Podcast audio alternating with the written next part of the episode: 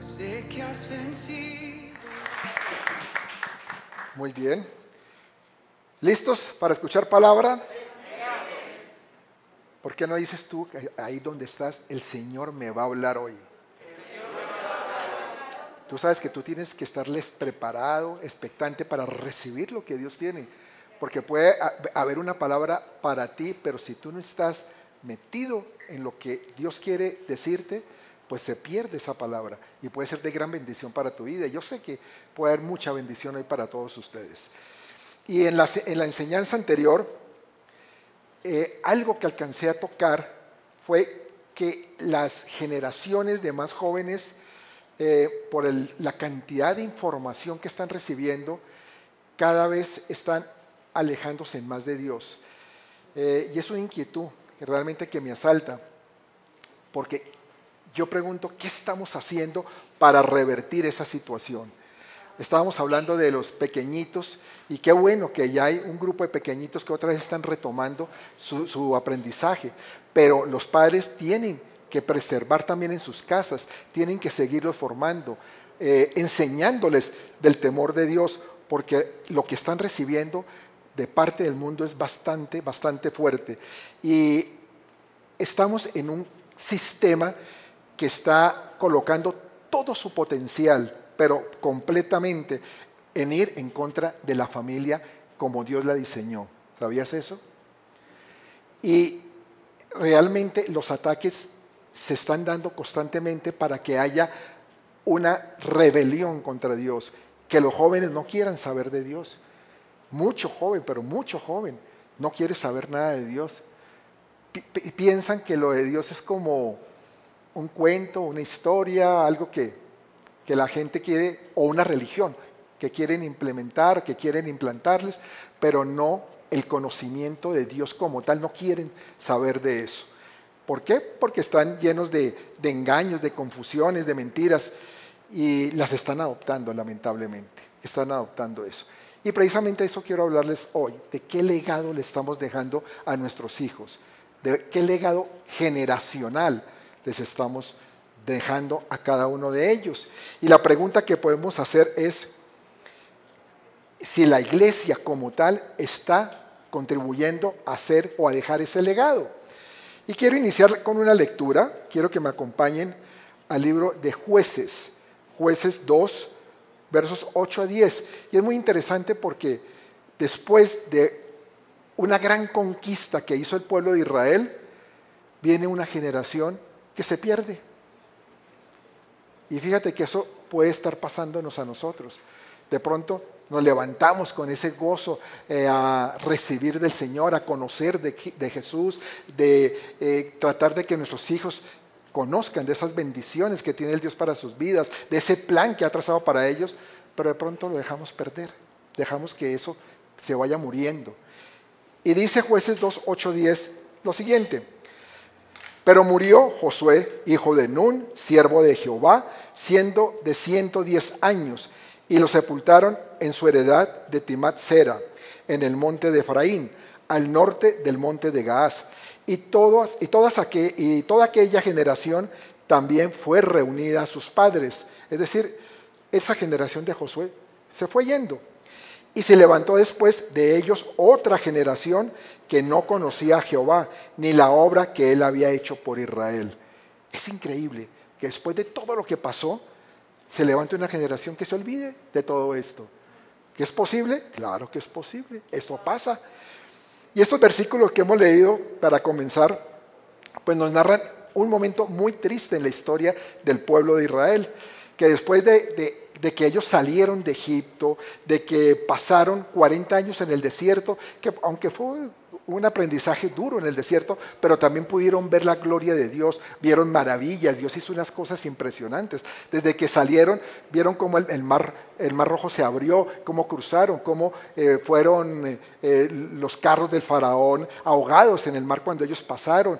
Después todo lo que pasó en el desierto, el sustento con el maná, el agua de la roca, todo eso que, que, ellos vieron que fue muy grande y sin embargo viene otra generación que se va olvidando de todo esto, ¿no? Eh, Pasa una generación que son de guerreros, de conquistadores, ¿no? hombres y mujeres que vieron la mano poderosa de Dios, para que después venga una generación y se olvide, se olvide de todo esto. Y ya no tomen en cuenta todo lo que Dios hizo. Y en el verso 10 que acabamos de leer, se nos dice algo muy lamentable. Y es que después de ellos se levantó una nueva generación, dice que no conocía a Dios, ni la obra de, lo que Dios había hecho. Es decir, esas generaciones anteriores, la de Moisés, la de Josué, dejaron perder su próxima generación. Algo pasó, algo sucedió, porque esta generación se perdió, la pregunta. No dejaron un legado espiritual en ellos. Ellos no, como que no se ocuparon de transmitirle su fe a toda esta generación que venía adelante. Eh, la generación de Josué estaba enfocada en algo que era muy importante porque era un mandato también de Dios y era conquistar la tierra, en ganar las batallas. ¿no? Él estaba cumpliendo una misión que se le había encomendado, pero se olvidaron de la siguiente generación. Ahí se quedó la cosa y tristemente esa generación se perdió. Y sucedió lo que nos relata ahí mismo en jueces más adelante, vamos a leerlo, del versículo 11 al 17, que es bueno conocer qué pasó y por qué pasaron estas cosas. Entonces me acompañan por favor a jueces 2 del 11 al 17. ¿No lo tenemos ahí? Ah, sí, lo tenemos ahí. Después los hijos de Israel hicieron lo malo ante los ojos de Jehová y sirvieron a los Baales. Dejaron a Jehová, el Dios de sus padres, que los había sacado de la tierra de Egipto, y se fueron tras otros dioses, los dioses de los pueblos que estaban en sus alrededores. Un paréntesis, ¿Se dan cuenta cómo es de fácil dejarse contaminar? Ellos crecieron o empezaron a crecer con gente que conocía del Dios verdadero, pero empiezan a tener contacto con otros pueblos, con otras culturas que adoran a otros dioses y se fueron dejando llevar. Ah, me parece que esto es lo correcto, esto está bueno, esto que me están enseñando. por aquí es la cosa. Y dice que a los cuales adoraron y provocaron que la ira del Señor a ir a Jehová. Y dejaron a Jehová y adoraron a Baal y a Astarot. Y se encendió contra Israel el furor de Jehová, el cual los entregó en manos de robadores que los despojaron y los vendió en manos de sus enemigos de alrededor y no pudieron ya hacer frente a sus enemigos. Por donde quiera que salían, la mano de, Jehová estaba contra ellos para mal, como Jehová había dicho y como Jehová se lo había jurado, y tuvieron gran aflicción. Claro, cuando uno se aleja de Dios y empieza a recibir las consecuencias de alejarse del Señor, ah, pues ¿qué nos pasa? Nos afligimos, ¿no? Y empezamos, ¿por qué a mí? ¿Por qué me pasa esto? Y Jehová levantó jueces que los librasen de mano de los que los despojaban. Pero tampoco oyeron a sus jueces sino que fueron tras dioses ajenos, a los cuales adoraron, se apartaron pronto del camino en que anduvieron sus padres, obedeciendo a los mandamientos de Jehová. Ellos no hicieron así, ellos no obedecieron al Señor. Y este pasaje enseña que eh, en la historia de la nación de Israel, una generación que fue piadosa, después siguió o fue seguida por una generación impía. Y habla de todo un pueblo que falló en transmitir la fe como, como un legado que tenía que recibir la siguiente generación. Ellos tenían que entender quién era ese Dios que sacó a su pueblo de la esclavitud, que no era cualquier cosa. Un pueblo que está 400 años esclavo en un país que no es el suyo en Egipto, y este Dios los saca después de todo ese tiempo y hace grandes cosas, los lleva a conquistar toda una tierra que les había prometido, pero conocían como la historia. Esto sucedió, pero no el poder que se, que se movió a través de todo esto. Era el poder de Dios, ese Dios grande que había llevado a su pueblo a conquistar esta tierra. Y entonces eh, también podemos ver que, que no fue por falta de ejemplo, porque la generación de Josué fue una generación que confió en Dios. No podemos decir que no.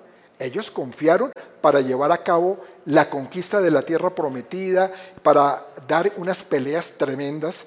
Ellos confiaron en Dios. O sea que hubo ejemplo. Los más pequeños veían cómo sus padres estaban confiando en ese Dios y decían, claro, Dios está con nosotros, vamos a conquistar esta tierra, esta tierra nos pertenece. Entonces, había ejemplo en este caso. ¿Mm?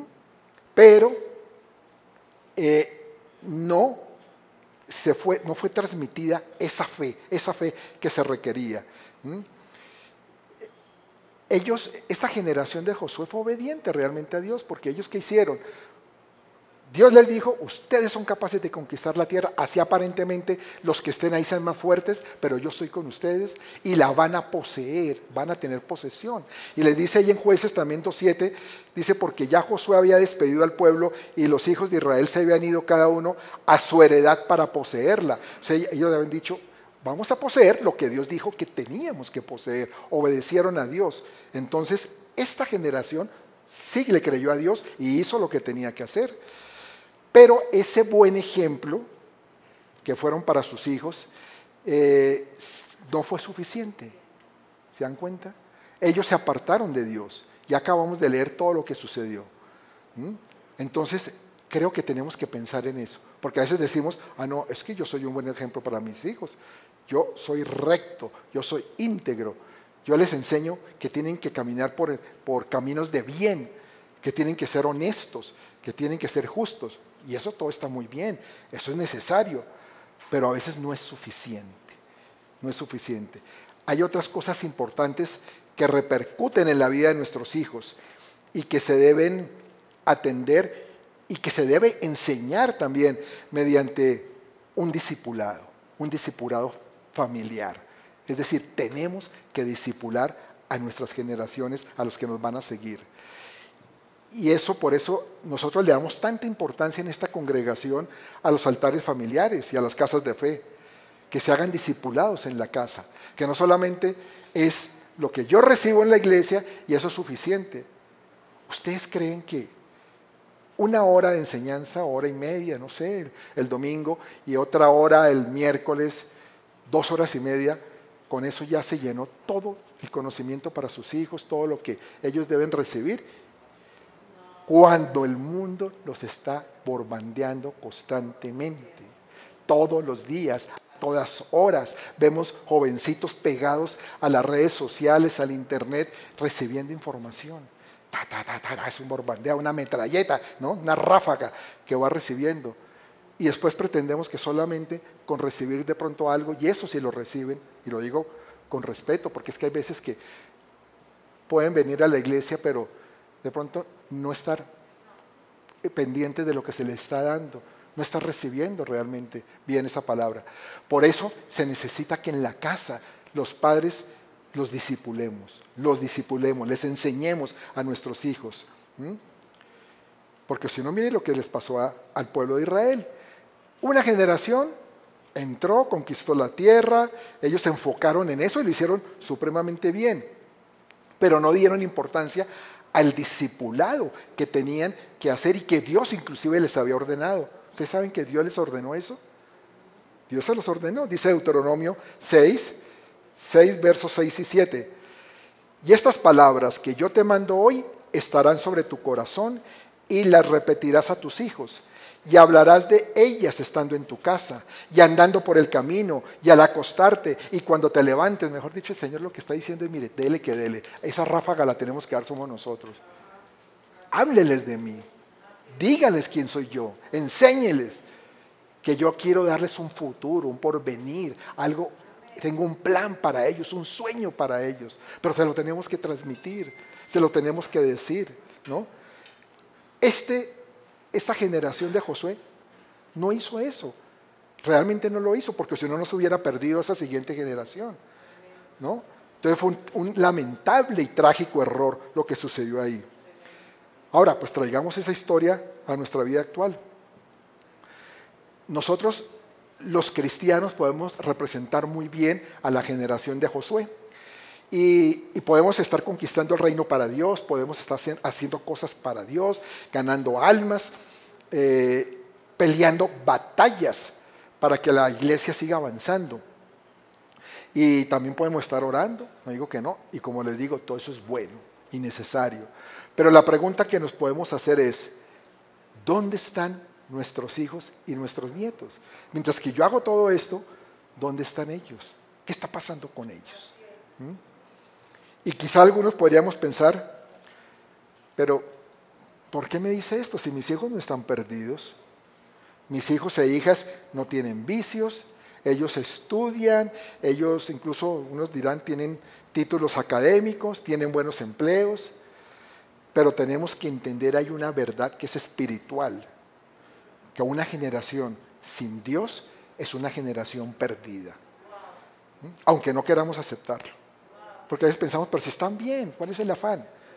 Una generación sin Dios es una generación perdida, porque se pierde el propósito de Dios en ellos. Y qué terrible uno pasar por este mundo perdiendo el propósito de Dios en nuestra vida, ¿sabes? Muy tremendo. Tenemos que entender que el peligro ya no, ya no ser, de, no ser una generación de conquistadores para Dios, ya no ser una generación que pelea sus batallas de la mano de Dios, ¿no? Porque eso, en eso se convierte, como le pasó a esta generación del, del pueblo de Israel. Entonces es una generación que realmente podemos decir que es un fracaso espiritual. Y todo esto es muy inquietante. Y es que hoy vemos que, que hijos de buenos padres cristianos desde pequeños asisten, van a la escuela bíblica, eh, crecen haciendo inclusive lo que ven en sus padres también, vienen al templo, cantan, alaban, eso está muy bien, bonito, ¿no? Mm, pero entonces eso a veces nos llega a pensar, ya está todo bien, ya están convertidos nuestros hijos, ¿no? pero nunca han enfrentado realmente esa realidad que nos confronta el cristianismo, que es tener una relación con Dios, tener realmente un contacto con, con, el creador del cielo y de la tierra. Porque eso es ser un cristiano. Un cristiano es entregar la vida a Cristo. Realmente que se entregue. No solamente que hagamos cosas bonitas, sino que realmente estamos entregando la vida a Él. Y hemos conocido casos de mucha gente que, inclusive famosa, Dice la palabra de Dios que la fe debe tener obras, pero las obras no, necesariamente significan que hay fe. Hay mucha gente que hace cosas muy buenas y cosas loables, cosas que se deben aplaudir porque ayudan a otros, pero no lo hacen por fe o no lo hacen pensando que es propósito de Dios, sino muchas veces, yo creo que ya sigo con este, sí, para no, gracias. Que es propósito de Dios para, para, para sus vidas, sino que están es de pronto haciendo cosas como por un ego y por decir, es que yo soy bueno, yo hago obras, yo hago cosas para bien, yo ayudo a los demás. Y esto no es realmente la fe que Dios quiere que nosotros tengamos. Dice Jesús, Jesús hace unas advertencias tremendas en Mateo 7, 22 y 23, que dice, Muchos me dirán en aquel día, Señor, Señor, no profetizamos en tu nombre y en tu nombre echamos fuera demonios y en tu nombre hicimos muchos milagros. Y entonces les declararé, nunca os conocí, apartados de mí, hacedores de maldad. ¡Wow! Qué tremendo, ¿no? Yo creo que ninguno de nosotros quiere eso, que Jesús un día nos diga, cuando vayamos a estar en su presencia, diga, ¿sabe qué? No te conocí. Tú no hiciste lo que tenías que hacer.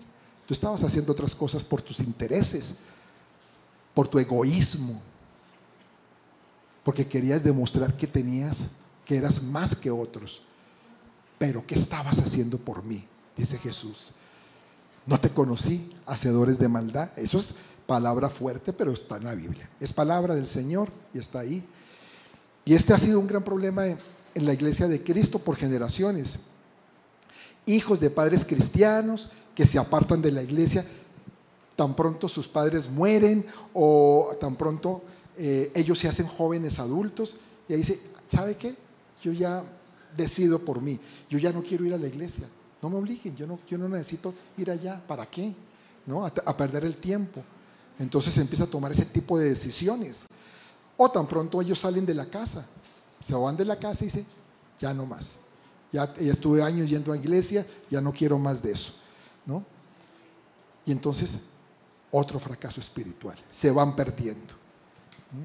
Eso es muy triste.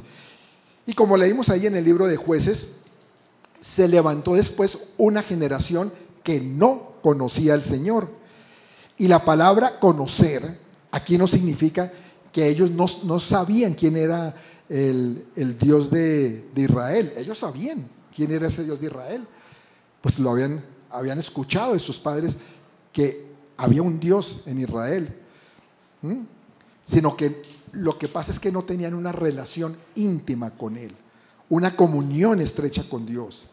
Entonces les, hacía perder un gran beneficio, el beneficio de ser un pueblo escogido por el Señor, porque era un pueblo especial, un pueblo único, un pueblo escogido por el Señor. Dios sabía quiénes eran las demás familias y pueblos de la tierra. A fin de cuentas, Él es el creador de todo. Él sabía quiénes eran los demás. Sin embargo, los escogió a ellos. Desde un principio, los escogió a ellos. Yo creo que eso ya es como para que uno piense, wow, tengo algo especial. ¿Y sabes qué? Si tú estás aquí, es porque fuiste escogido por Dios. Y tú ya tienes que decir, tengo algo especial, algo especial. Díselo al que está a tu lado, tú eres un escogido. Díselo.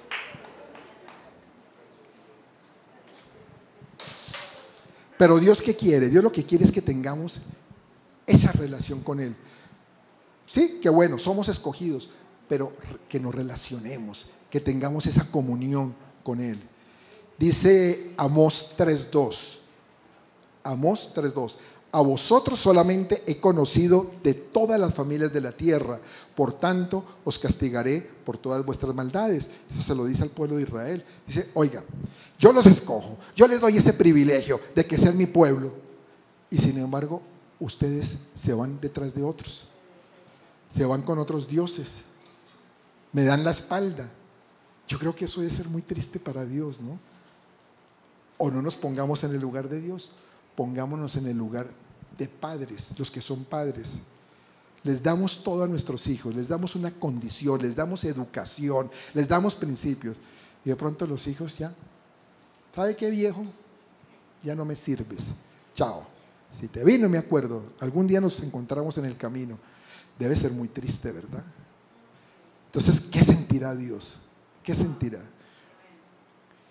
Y todo esto sucedió porque los padres de la generación de Josué fallaron en enseñar a sus hijos las promesas, el cuidado, todo lo que es el poder, la soberanía, la misericordia, todas las características de Dios, pero también el propósito de Dios para con ellos como pueblo, porque el pueblo de Israel siempre ha tenido un propósito muy grande de parte de Dios, pero si no lo conocen, pues se van perdiendo de esa gran o ese gran beneficio que tienen prácticamente como únicos en este mundo. Que ya no, lo, ya, no, están así, ¿no? Naturalmente, porque ya estamos el pueblo cristiano, que es un pueblo también que somos hijos de Dios por la grandeza de nuestro Señor Jesús, por lo que Él hizo en la cruz, nos, ha, nos lleva a que nosotros también seamos ese pueblo adquirido por Dios. Pero el pueblo de Israel fue el pueblo escogido por Dios en su momento, ¿cierto? Y eh, ellos fallaron entonces en hacer saber a sus hijos que ellos tenían ese privilegio de ser ese pueblo. Y también esas grandes cosas que Dios había hecho y que estaba dispuesto a seguir haciendo. Y eso aplica hoy en día para que nuestros hijos no se pierdan, porque ellos deben conocer las grandes cosas que Dios realiza en nuestras vidas. Yo creo que todos aquí, en un momento, pues tenemos un testimonio un testimonio de lo que Dios ha hecho. Pero nuestros hijos tienen que saberlo, tienen que conocerlo. Ellos tienen que saber que Dios se ha movido a través nuestro. Nosotros por lo menos le enseñamos a nuestros hijos, eh, siempre con mi esposa, de, lo que Dios había hecho. Y nosotros le decíamos, o le decimos a ellos todavía, incluso a que ya están grandes, ¿no sabes que Dios es el que ha obrado en esto? ¿Que Dios ha intervenido en esto? A Juan Carlos, por ejemplo, que Dios le ha dado una cantidad de, a veces en situaciones difíciles, lo ha sacado y, en lugar cuando lo hemos querido castigar, Dios lo ha, premiado. Entonces le decimos, ¿te das cuenta lo que Dios ha hecho? ¿Te das cuenta ese Dios tan grande y tan misericordioso, cómo te ama? Entonces tratamos de inculcarle eso para que él entienda que no es porque yo soy hermoso, soy bonito, soy simpaticón, sino que Dios está conmigo, que Dios me guarda y que Dios quiere llevarme a un lugar especial como hijo suyo. Amén. Démosle un aplauso al Señor.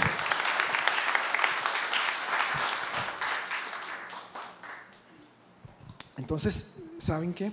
Mis amados, pueden que hijos hayan nacido en un hogar cristiano y nosotros nos sentamos satisfechos de eso y eso es bueno, pero no es suficiente.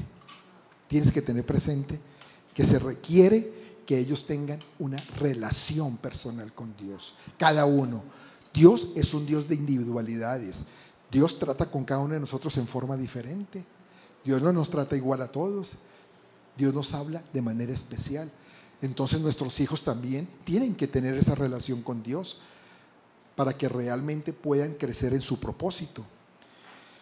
Hay un pasaje en donde el Señor Jesús le preguntó a sus discípulos si querían irse. ¿Se acuerdan? Porque les dijo, bueno, tanta cosa, tanto cuestionamiento, si quieren, pueden irse. Y muchos lo abandonaron, se fueron. Y la respuesta de Pedro fue, porque cuando, Jesús les dice, si ustedes también quieren irse, les dijo a los doce, que eran los especiales, y les dijo, si ustedes también quieren irse, pues váyanse, pueden irse. Tremendo que el Señor Jesús haya hecho esto. ¿Te das cuenta el carácter de Jesús? Pero él sabía que los estaba también confrontando y probando y probando. Y Pedro le responde sabiamente. Le dice, pero ¿a quién iremos, Señor? ¿A quién? Queriendo decir, es que no hay nada mejor fuera de ti. Y yo se los he dicho, es que fuera del bendecidero no hay nada mejor. Es mejor estar en el bendecidero, estar aquí, escuchando, entendiendo lo que Dios tiene para nuestras vidas, porque fuera la cosa está bien fregada, bien complicada. Y eso lo supo Pedro, ¿no? Afuera no hay nada mejor. Ahora yo le pregunto a los que son padres, ¿Saben tus hijos que fuera de Cristo nada vale la pena? ¿Y nada sirve en este mundo? ¿Son conscientes? Piénsalo un momentico. ¿Tus hijos son conscientes de eso? ¿Que fuera de Jesús nada vale la pena? ¿Están conscientes de la gran diferencia entre vivir con Cristo o vivir sin Él en este mundo? ¿Saben esa diferencia? ¿Saben que Cristo es todo lo que necesitan para tener una vida plena. Yo te, digo, para cuestionamiento, cuestionate, piensa, ¿mis hijos sabrán esto? ¿Realmente? ¿Estarán conscientes, ¿Serán conscientes de esto? Por eso es que tenemos que llevar un discipulado familiar, porque en un discipulado, un altar familiar, nosotros podemos transmitirle esto, podemos enseñarles esto. Y así en ese discipulado podemos verdaderamente confirmar si ellos tienen a Jesús o no lo tienen. Porque eso es algo que nos debe preocupar. ¿Son salvos nuestros hijos o no lo son? Porque el hecho de que tú seas salvo no quiere decir que tus hijos sean salvos. Eso no es así, sí, no, es, no se hereda. La salvación no es hereditaria. Las promesas de Dios sí, la salvación no. La salvación es personal. Ellos tienen que ser conscientes de su propia salvación. Y quiero dejarles unos puntos de, de reflexión para tener claridad si estamos dejando perder a nuestra siguiente generación y poder identificar en qué estamos fallando. Y en primer lugar, el evangelismo debe empezar por nuestra propia casa. Porque es que yo he escuchado a mucha gente que dice, yo quiero ir, envíame a las naciones, Señor, que yo quiero ir a conquistar tierra para ti, quiero eh, que ser misionero en el África. Alguna vez alguien le escuché decir eso. Yo quiero que me lleven al África, yo quiero ya compartir la palabra a todos esos africanos que necesitan conocer del Señor. Y la pregunta es, ¿y en tu casa ya conocen la palabra? ¿Tu familia es salva? Porque a veces nos animamos con todas estas cosas, pero tenemos que empezar por nuestra propia casa, con nuestros hijos, con nuestros nietos, los que son abuelos debemos tener presente que nosotros no podemos empezar a ganar almas para Cristo hasta la última de la tierra sin nuestro Jerusalén. ¿Cuál es nuestro Jerusalén? Nuestra casa. Si nuestra casa no es salva. Y esta es la primera misión evangelística que Dios nos encomienda a cada uno de nosotros. Nuestro hogar, nuestra familia. Estar plenamente convencidos, seguros de la salvación de nuestros hijos, de nuestras hijas, de los nietos. Eso es lo primero que tenemos que, que ver antes de pensar en salir a ganar almas que para Cristo, que es muy bueno. Pero primero evangeliza tu casa. Un segundo punto en que estamos fallando es la falta de autoridad y disciplina en nuestra casa. Es que sabes que hay hogares en donde cada uno hace lo que le parece. Y ya. Y les parece que eso está bien. Aquí somos muy autónomos, muy independientes. Mis hijos están desarrollando independencia. Y cada uno hace lo que, perdóname la palabra, lo que se les da la gana. Y eso no es lo que quiere Dios. Se requiere un liderazgo fuerte en el hogar. Porque donde no hay alguien que tome la autoridad, padres que tomen la autoridad, cada uno hace lo que bien le parece, como le sucedió al pueblo de Israel. Nos dice jueces 17:6. En aquellos días no había rey en Israel, cada uno hacía lo que bien le parecía. ¿Mm? Es decir, hacer lo que no le agrada a Dios, porque Dios es un Dios de orden y de autoridad. Entonces, si cada uno hace lo que le parece, no estás haciendo lo que Dios quiere que hagamos. Eh, muchos de nosotros podemos tener puestos de liderazgo en nuestra iglesia o en nuestros trabajos, en nuestras, empresas, eh, incluso en nuestra comunidad, pero tenemos que entender que el primer lugar donde tenemos que ejercer nuestro liderazgo y nuestra autoridad es en nuestra propia casa. Porque muchas veces no lo hacemos, fíjate. O no estamos, estamos ausentes. ¿Saben? En una familia cristiana, nuestros hijos tienen que saber que el, que el congregarse en la iglesia no es algo opcional, no es una elección. Pero nosotros a veces lo volvemos una elección. Mi amor, ¿quieres ir a la iglesia hoy? No, está bien, nos vemos en la tarde. ¿Tú crees que eso está bien? Mira lo que dice Josué 24, 15. Y si mal os parece servir a Jehová, escogeos hoy a quien sirváis. Si a los dioses a quienes sirvieron vuestros padres cuando estuvieron al otro lado del río, o a los dioses de los amorreos en cuya tierra habitáis. Pero yo y mi casa serviremos a Jehová. Si tú tomas esa decisión y dices, yo y mi casa serviremos al Señor, tú no puedes dejar el hecho de congregarse como algo opcional. Si vamos a servir al Señor, pues vamos a conocer de Él, vamos a prepararnos, vamos a recibir instrucción en su palabra, vamos a entender el propósito que hay para cada una de nuestras vidas. Entonces, vamos a congregarnos. Muy calladitos se quedaron. Yo pensé que iban a aplaudir. Claro, vamos a congregar. No, claro, fue callados.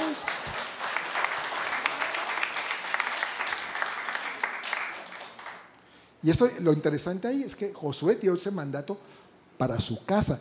Y su casa de pronto no eran solamente sus hijos, a lo mejor también sus sirvientes, los empleados que tenía. Dijo, yo y mi casa, los que están bajo este techo, vamos a servirle. ¿Sí? Porque él sabía lo que convenía. Y yo pregunto, ¿tú sabes lo que te conviene?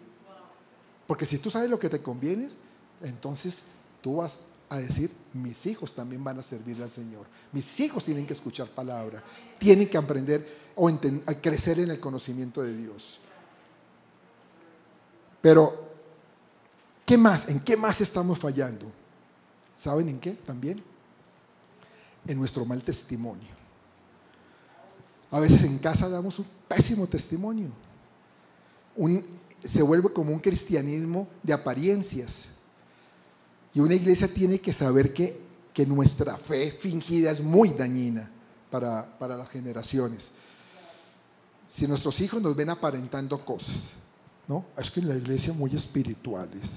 Gloria a Dios. Amén. Aleluya, hermanito, ¿cómo estás? Oh, Dios te bendiga. Y en la casa, groseros, altaneros, gritones, malgeniados. Y los hijos viendo toda esa belleza de cualidades. Entonces, ¿Qué pueden pensar ellos? Ah, no, es que si ese es el Dios que me está predicando, no quiero saber nada de eso. Eso no es para mí. Yo quiero una vida diferente, no una vida hipócrita. ¿Mm? En la iglesia aparentan ser un matrimonio muy feliz. Es que te amo, mi amorcito. Tú eres mi reina, ¿oíste? Y llegan a la casa a trabajar que se acabó el reinado. ¿no? Apariencias nomás, ¿verdad? Entonces, es algo que genera en los hijos, pues desánimo, genera rechazo. Y ya después cuando uno les dice, es que yo quiero que te acerques a Dios, mi amor, yo quiero que tú te acerques, conozcas al Señor. Ay, no, a mí no me hables de ese Dios, ¿para qué? Déjeme a mí, tranquilito, que así estoy mejor. Pero ese Dios que tú me hablas, con lo que tú haces, tenemos que pensar en eso, mis amados. ¿Qué estamos haciendo? ¿Qué le estamos proyectando a ellos? ¿Qué testimonio les estamos dejando? Y yo sé que los hijos no quieren padres perfectos. Si yo hago una encuesta a los jóvenes y les digo, ¿ustedes quieren padres perfectos? No, tampoco. De eso no se trata, ¿verdad? Pero si quieren padres sinceros, no hipócritas, que solo viven un cristianismo de apariencias en la iglesia, pero que se comportan como verdaderos inconversos en la casa. Y ese mal testimonio incluye algo que es muy dañino. ¿Saben qué es? La murmuración. Estar murmurando. ¿no? Que llegamos a la casa eh, y muchos hemos cometido pronto ese error. Llegamos a murmurar. Si se dieron cuenta, ese pastor, hoy lo que dijo, y llegan acá, pastor, te amo, ¿no? Y luego, ese pastor es que me cae regordo. Va con lo que salió allá. ¿Cómo nos va a llamar? Dice que hipócrita. No se llaman tan hipócritas. Entonces, poniendo una generalidad de, la iglesia. Pero empieza la murmuración en casa. Y se sienta lo que dice la Biblia en mesa de escarnecedores, ¿no? Chisme santo, ¿no? Y empiezan a hablar de que el pastor, que la pastora, que el, hermanito tal, que este líder, que tal persona, ¿viste cómo fue vestida hoy? Mire cómo estaba, y ese peinado todo alborotado que, que traía, ¿no? ¿Tú crees que para los hijos eso es bueno? Y tú lo sientas pensando que, ay, si hablamos de todo esto puede ser agradable la conversación en la comida, ¿no? No, eso es algo supremamente dañino. Eso es algo nocivo para ellos porque los estamos contaminando con nuestra murmuración. Es como contagiarlos con la lepra de la murmuración. Finalmente, otro aspecto en el que estamos fallando y que ya mencionamos anteriormente es porque nos hemos descuidado en disipular a nuestros hijos. Dice Deuteronomio 11:19, y las enseñaréis a vuestros hijos estas palabras las enseñaréis a vuestros hijos, hablando de ellas cuando te sientes en tu casa, cuando andes por el camino, cuando te acuestes y cuando te levantes. ¿Qué significa eso? Que debemos estarle enseñando la palabra de Dios a nuestros hijos. Tenemos que dejarle ese legado, que ellos sientan esa hambre. Claro, no como religión, ojo con eso, a bibliazos, es que vengan para acá que la Biblia dice esto, usted le va a poner cuidado a lo que dice la palabra de Dios. Tiene que entender la palabra o lo voy a castigar. No hay televisión si no entiende lo que dice la palabra, si no me contesta bien el versículo. Ay, no, qué delicia aprender de Dios. Qué emoción. ¿Cree que los muchachos están para eso? Y en estos tiempos tenemos que saberle llegar con amor, darle una instrucción pero con, con ese gozo, con ese ánimo, demostrándoles que es lo mejor que les puede pasar en la vida, que ellos lo puedan comprender, que ellos lo perciban, lo sientan, que conocer de Dios les va a dar una, un futuro asegurado, que van a tener una condición de vida muy diferente a la que pudieron tener de pronto sus mismos padres o sus abuelos. ¿Mm? Eh, no sé si Dani. Ahora, Muchos de nosotros estamos cometiendo el error de no llevar a Jesús a nuestras casas, de no leer la palabra en familia, ni tampoco orar juntos. Eso es muy importante. Tú ora con ellos. Los hijos de por sí no saben orar. Pero si tú les enseñas, si tú oras con ellos, no que se pongan en, en oraciones de, de, dos horas, ay, no, vamos a orar, vamos a, porque orar es necesario para activar eh, el reino, que baje a nuestra casa, que bajen las bendiciones. Entonces yo quiero que oremos y les enseñes a orar, oran juntos. Entonces eso también hace que ellos vayan entendiendo por qué lo necesitan y que les vaya agarrando cariño a eso. También la importancia de congregarse, como les decía, la importancia del temor a Dios en nuestra vida. Y es necesario por eso que comprendamos que más que padres de familia somos una familia cristiana, una familia que tiene a Jesús como el centro de ese hogar, que está en el corazón de, de ese hogar. Y los padres tenemos que tener la claridad de que somos sacerdotes en nuestros hogares. Estamos llamados, encomendados por Dios a enseñarles a ellos, a transmitirles. Somos pastores de nuestros hijos, de nuestras hijas. Porque saben en qué peligros podemos estar. Porque hay un peligro ahí, un peligro tremendo. Si no estamos discipulando a nuestros hijos, siempre habrá alguien que los va a estar discipulando. Pero no para Dios, para el enemigo. Porque a veces pensamos, no, pero mi hijo, con mi hijo no hay problema. Él está muy atento a lo que yo le digo, él me escucha, ¿no? De pronto te dan el avión. Pero él está escuchando otras cosas, está aprendiendo de otras fuentes. ¿Y para quién lo están discipulando? Para el mundo, para el enemigo, para los planes del enemigo. Y la, información que hoy reciben nuestros jóvenes a través de los medios de comunicación, de las redes sociales, es permanente. Y los va, lo, peor es que los va adoctrinando en su manera de pensar. Les va creando unos, unos patrones de comportamiento, unos estereotipos mentales que llamamos fortalezas, que se van levantando en ellos. Y si no les damos a conocer cuál es la verdad desde una temprana edad, pues esas fortalezas van a arraigarse y después cuando son adultos sí que son difíciles de sacar. Hay personas adultas que definitivamente no, es muy difícil, no se les puede compartir del Evangelio porque cuesta mucho.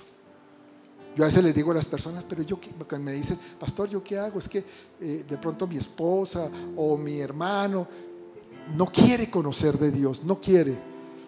Yo le digo, tú no lo puedes forzar. Tú no puedes imponerle, como les digo, punta de bibliazo las cosas porque va a ser peor. Tú tienes que orar y pedirle al Señor que toque su corazón, que le dé una revelación, que le produzca un encuentro con Él, porque de otra manera es imposible, porque por nuestras palabras a veces no llegamos, por toda esa cantidad de fortalezas que hay en sus mentes. Y a medida que uno le dice más, más dice, no sea cansón, no sea ridículo, no sea necio, que yo no creo en eso no estamos contribuyendo en nada. Quiero ir cerrando, dejando algunos puntos que nos sirven a manera de conclusión a lo que debe ser el legado generacional.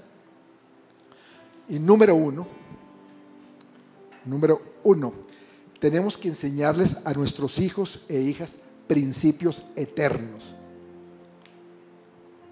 ¿Principios qué? Eternos principios de reino, principios de vida que le van a quedar no solamente, como les dije al principio, para este mundo, sino para lo que trascienda en la eternidad. Hoy los jóvenes de la llamada generación Z, que son básicamente los nacidos entre el 95 y el 2010, están acostumbrados a ver cómo el mundo considera como normal estilos de vida que van en contra de la enseñanza de la palabra. Hoy los jóvenes están viendo eso, porque es lo que se les están dando, es lo que el mundo les está enseñando. Y entonces son cosas en contra de la palabra, como son la diversidad sexual, el aborto, eutanasia, una cantidad de cosas en contra de la palabra, pero la gente lo ve normal. Y lo ve normal porque el mundo está presionando con esto.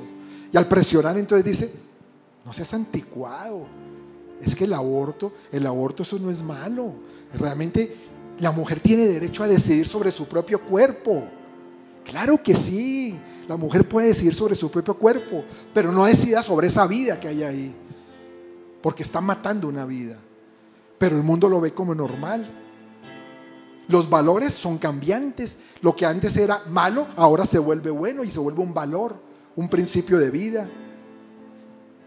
Por eso tenemos que enseñarle a nuestros hijos que los principios de la palabra de Dios son eternos, permanecen para siempre. Eso no cambia, no cambia.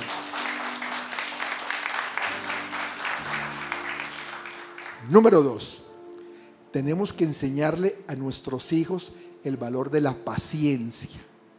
¿La qué? La paciencia. Esta generación de jóvenes es una generación expresa y está acostumbrada a recibirlo todo en el instante, así rapidito. Información al instante, mensajes instantáneos, eh, fotografías al instante. Tienen el mundo al alcance de un, un clic. Con un clic ya alcanzan una cantidad de información. Y eso los vuelve impacientes. Ya no pueden esperar, ya no saben, no aprenden a esperar, porque todo lo tienen ya. De pronto le falló su celular un momentico se le trabó. Ah, este mugre aparato no sirve para nada, ¿no? Cuando antes esa información para conseguirla tocaba ir a una biblioteca, eh, esperar tres días para obtenerla y ahí sí ya. Y ahora porque no pudieron esperar medio minuto, un minuto, se desesperan. ¿Mm? Ellos tienen que aprender que las cosas no siempre se reciben en el momento en que se piden. Eso es malcriar, inclusive a los hijos tenemos que enseñarles a saber esperar, a tener paciencia. Y Dios es un Dios de paciencia. Dios tuvo paciencia con cada uno de nosotros. Nos esperó. Nos esperó que nos rindiéramos ante Él y que dijéramos, Señor, perdóname, me he equivocado, he fallado mucho. Y Dios te tiene paciencia. Y vuelves y caes, y vuelves y pecas. Y la paciencia de Dios hace que te vuelva a levantar. Y que te siga formando. Y hay veces que queremos respuestas de Dios también así. Le pedimos algo y Dios no nos responde y ya nos desesperamos. Los jóvenes se desesperan aún más. Ellos dicen, pero ¿dónde está Dios? Es que Dios no me está dando lo que yo le estoy pidiendo. Y a veces les piden puras tonterías, perdón que se los diga, pero salen con unas bobadas y esperan que Dios les responda así, que tiene que ser rápido, porque si no ese Dios no sirve. Y Dios no funciona de esa manera. Dios no se deja manipular. Dios responde en su tiempo y sabrá darte siempre una respuesta. Número tres, tenemos que tratar de comprender su mundo. ¿Saben qué? A mí algo que me encanta de Jesús es que Él nos comprende y Él, se compadece de, nosotros, de nuestras debilidades. ¿Pero por qué? Porque Él habitó, Él estuvo en este, entre nosotros. Él fue tentado, él sabe lo que significa ser un ser, humano, porque estuvo en un cuerpo humano. ¿Mm? Y seguramente resultará más fácil para nosotros el tratar de entrar al, mundo de nuestros hijos que pretender que ellos entren al nuestro, ¿sabes? Y muchas veces nos equivocamos en ese sentido, porque queremos que ellos nos entiendan en el nuestro y a veces el nuestro está ya muy anticuado, la verdad. A veces tenemos ya ideas que están, no están tan actuales. No la palabra, la palabra nunca cambia. Pero sí a veces ciertas formas de, ver la vida sí ya están reevaluadas. Por eso es más fácil para nosotros tratar de entenderlos a ellos. Decir, bueno, a ver, ¿cuáles son tus inquietudes? ¿Qué es lo que a ti te interesa? ¿Qué es lo que tú estás recibiendo para yo poder entender a ver cómo es eso y poder como comunicarme de una mejor manera contigo? Entonces tenemos que entrar, conocer ese mundo. No podemos dejarlos a un lado, que ellos hagan su mundo aparte y nosotros no tener ni idea de eso. No tenemos que entrar también en ellos. Porque es un beneficio también para ellos y para nosotros.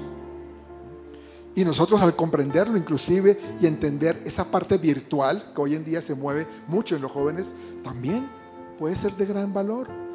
Porque les podemos decir a nuestros hijos, ya que tú manejas también eso, miren, hay una página eh, de internet, una página cristiana donde te pueden dar unas herramientas muy valiosas para esto, para lo otro.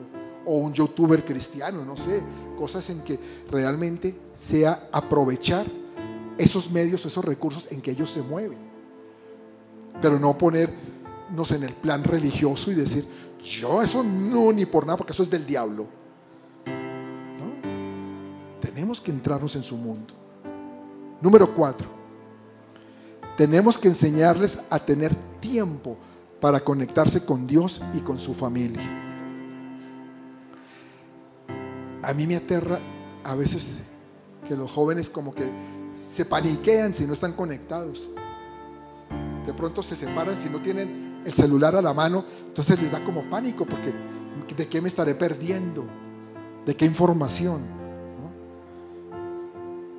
Y eso no es lo que ellos deben entender que es la vida. Eso es una herramienta de vida, pero no es la vida.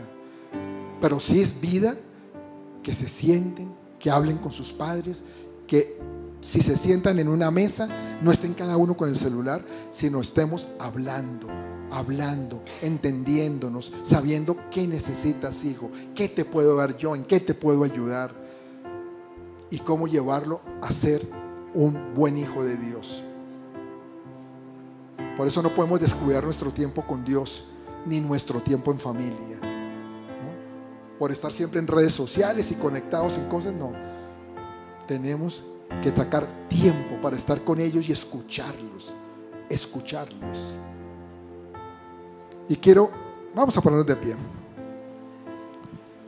Quiero terminar mm, invitándoles a tomar hoy las palabras de Josué que las digamos juntos, que digamos juntos estas palabras.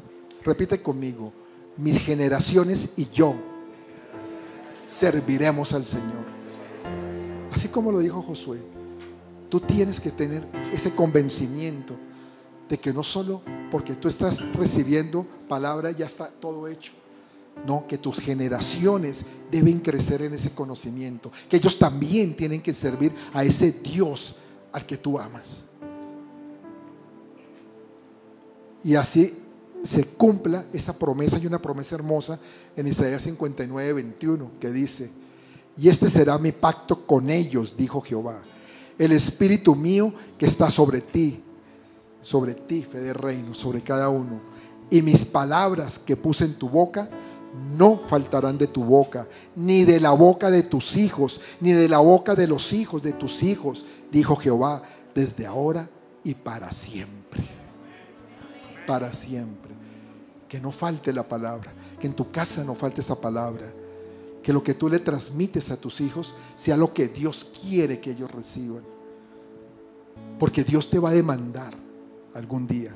Cuando estemos en su presencia, nos va a decir, ¿qué hiciste con esos hijos que yo te di? Ah, no, yo los preparé, yo les di educación, fueron profesionistas, se desarrollaron en un campo de trabajo muy bien. Sí, pero ¿qué hiciste en cuanto a esa palabra que yo puse en tu boca? ¿Se la transmitiste? ¿Se las, eh, sembraste en su corazón? ¿Conocieron el propósito que yo tenía para ellos? ¿O se alejaron y se perdieron?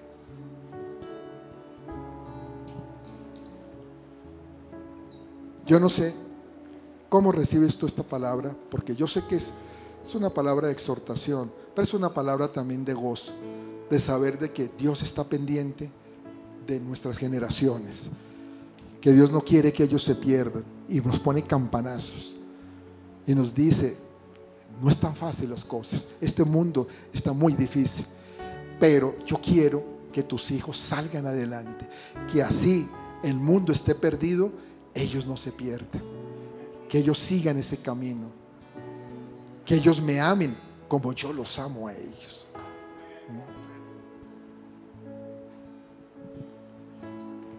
Iba a haber personas nuevas, pero creo que ya recibieron al Señor Jesús, ¿no? Hubo una oración antes, muy bien. Vamos a alabarlo entonces, vamos a adorarlo y vamos a decirle que Él es todo para nosotros, que lo necesitamos, que realmente necesitamos que Él esté con cada uno y nosotros con Él.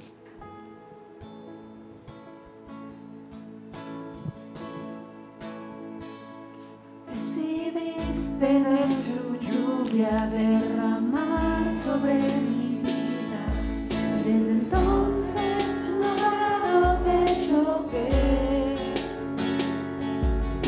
Tierra que ha lanzado tanto fruto y cada día bendiciones veo del cielo descender. Y aunque no lo menosprecio y viva agradecido, mi tesoro está a tu lado, mi Señor. Contigo en el desierto que habitar en un oasis alejado de tu amor.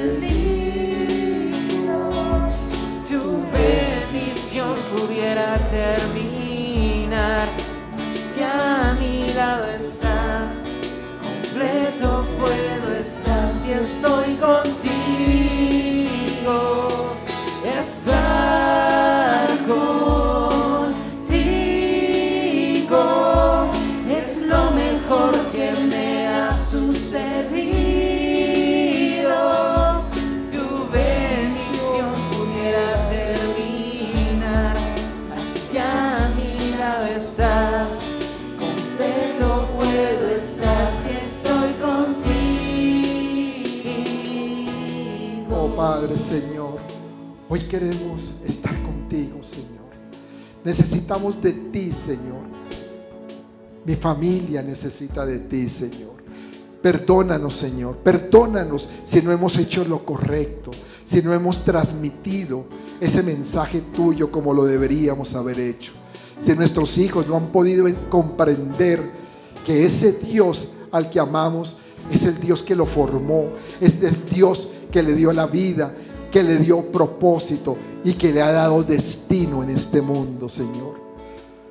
Padre, perdónanos por haberte fallado en ese aspecto, Señor. Pero hoy te pedimos, Señor, que nos ayudes, que tu Espíritu Santo nos lleve a poder tener las palabras correctas y a entenderlos a ellos para poder transmitir esos principios tuyos, esos valores tuyos y no dejar que el mundo los llene de toda esa basura que los contamina y que los hace extraviar, Padre. Hoy queremos hacer ese pacto contigo, Señor, y decirte que nosotros, con nuestras casas, nuestra familia, te serviremos a ti, Señor.